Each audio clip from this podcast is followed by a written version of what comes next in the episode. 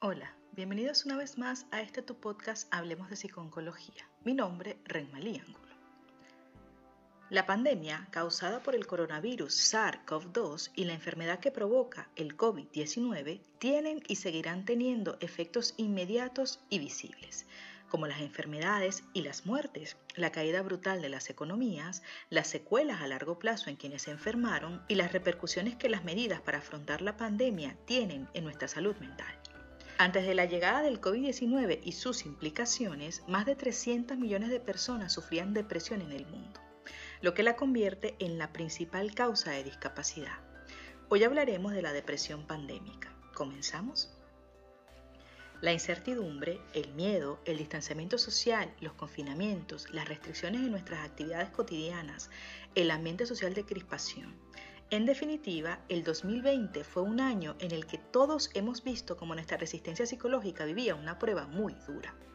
Sin embargo, cada persona responde de una manera distinta al estrés y en este proceso influyen variables genéticas y ambientales. No podemos negar que el ser humano por naturaleza es sociable el confinamiento o aislamiento social que se ha presentado durante este periodo de emergencia sanitaria ha traído grandes problemas consigo. Uno de ellos es la depresión.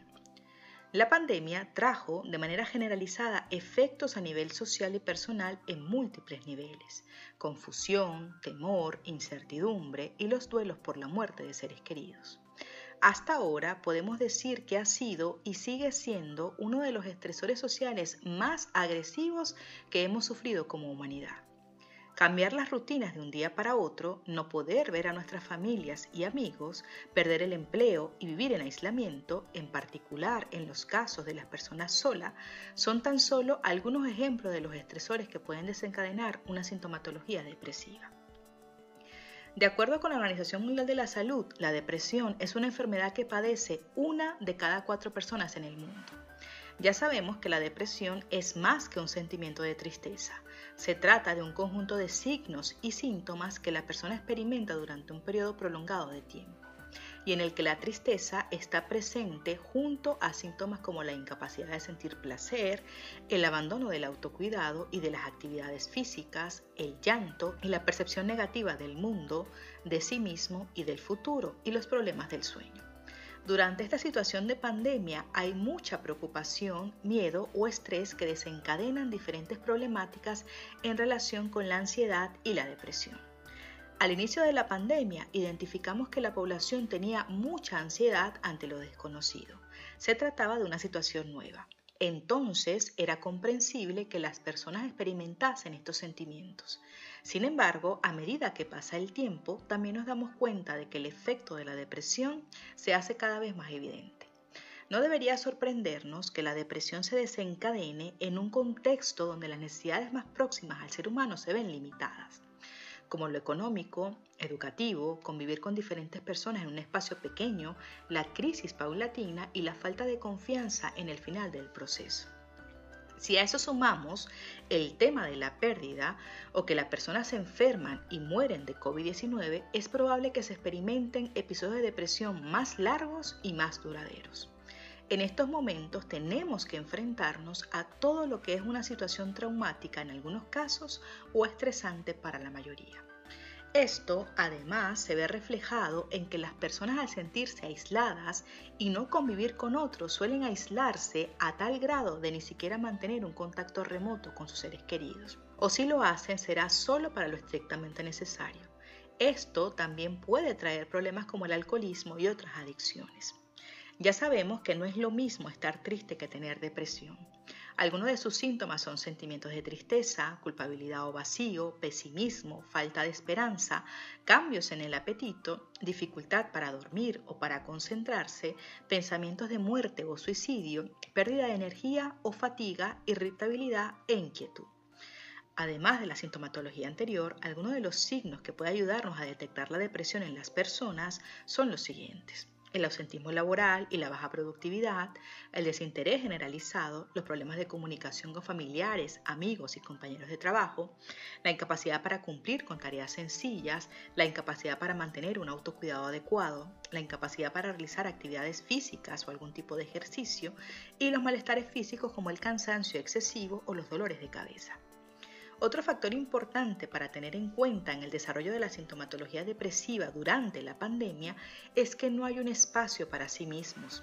Muchas personas están trabajando desde casa, pero no hay espacio para uno, ya sea para realizar algún deporte o una actividad relajante. Es importante salir de casa cumpliendo con todos los protocolos, tener un espacio para liberarse, un espacio recreativo y saludable, obviamente cumpliendo con todo lo que ya se estableció. Puede llegar a mejorar el estado de ánimo de manera significativa. Ya sabemos, gracias al podcast anterior, que la activación conductual es una de las terapias más eficaces en el tratamiento de la depresión. Esta activación, este cambio en nuestras rutinas diarias puede ayudarnos a mantener una actitud positiva, aunque parezca muy difícil. Hay días que cuesta mucho más, pero es importante entender que tener una rutina diaria, una rutina semanal donde debe existir momentos para nosotros, ya que no todos son obligaciones. Debe haber un momento para descansar y un momento para reponernos. Esto nos ayudará a hacer frente a las demandas del día a día y de la situación que nos rodea. Además, si aprendemos a reconocer los síntomas de la depresión, como por ejemplo el miedo y la angustia, los problemas para conciliar el sueño o el cansancio continuo, podemos también darnos cuenta de la necesidad de actuar contra ella y buscar soluciones. Una de las principales recomendaciones es permitirse pedir ayuda si notas que los síntomas o la situación te sobrepasa tenemos que identificar dentro de la problemática el aumento significativo de los síntomas de estrés, depresión o ansiedad, como el no dormir o dormir mucho, comer mucho o al contrario tener poco apetito, despertar abruptamente, tener las manos sudorosas casi todo el tiempo, ya que estos síntomas pueden ser un indicador de que estás atravesando un problema de salud emocional. Hay dos factores importantes que pueden incrementar la presencia de cuadros de depresión y ansiedad la pobre red de apoyo y los duelos. En la medida que la persona está más sola en esta vida, tiende a ser más depresiva o más ansiosa. Otro factor también es la actividad física. En la medida en que la persona hace menos actividad física, están teniendo más ansiedad, depresión e insomnio. Otro factor importante son los duelos por pérdidas no solamente de trabajo, sino de seres queridos, aunque tendremos que añadir los duelos debido a la pérdida de nuestras rutinas reforzadoras. Probablemente tenías unos hábitos que te ayudaban a lidiar con el estrés diario, como ir al gimnasio, tomar café con los amigos o ir al cine los fines de semana. Y dejar esto abruptamente por la pandemia han generado también un proceso de duelo. Para afrontar esta sintomatología depresiva que puede desencadenar la pandemia y las medidas de control, es importante tener buenos hábitos de vida saludable, hacer actividad física y tener una dieta sana. Es importante también cuidar tu salud mental, minimizando la información, no saturarte de noticias negativas relacionadas con el coronavirus. Hacer meditación y tener buenos lazos sociales son una herramienta importante. Para poder prevenir o tratar la depresión generada por el aislamiento social, existen varias opciones que puedes realizar desde casa. Algunas de ellas son, primero, el ejercicio físico.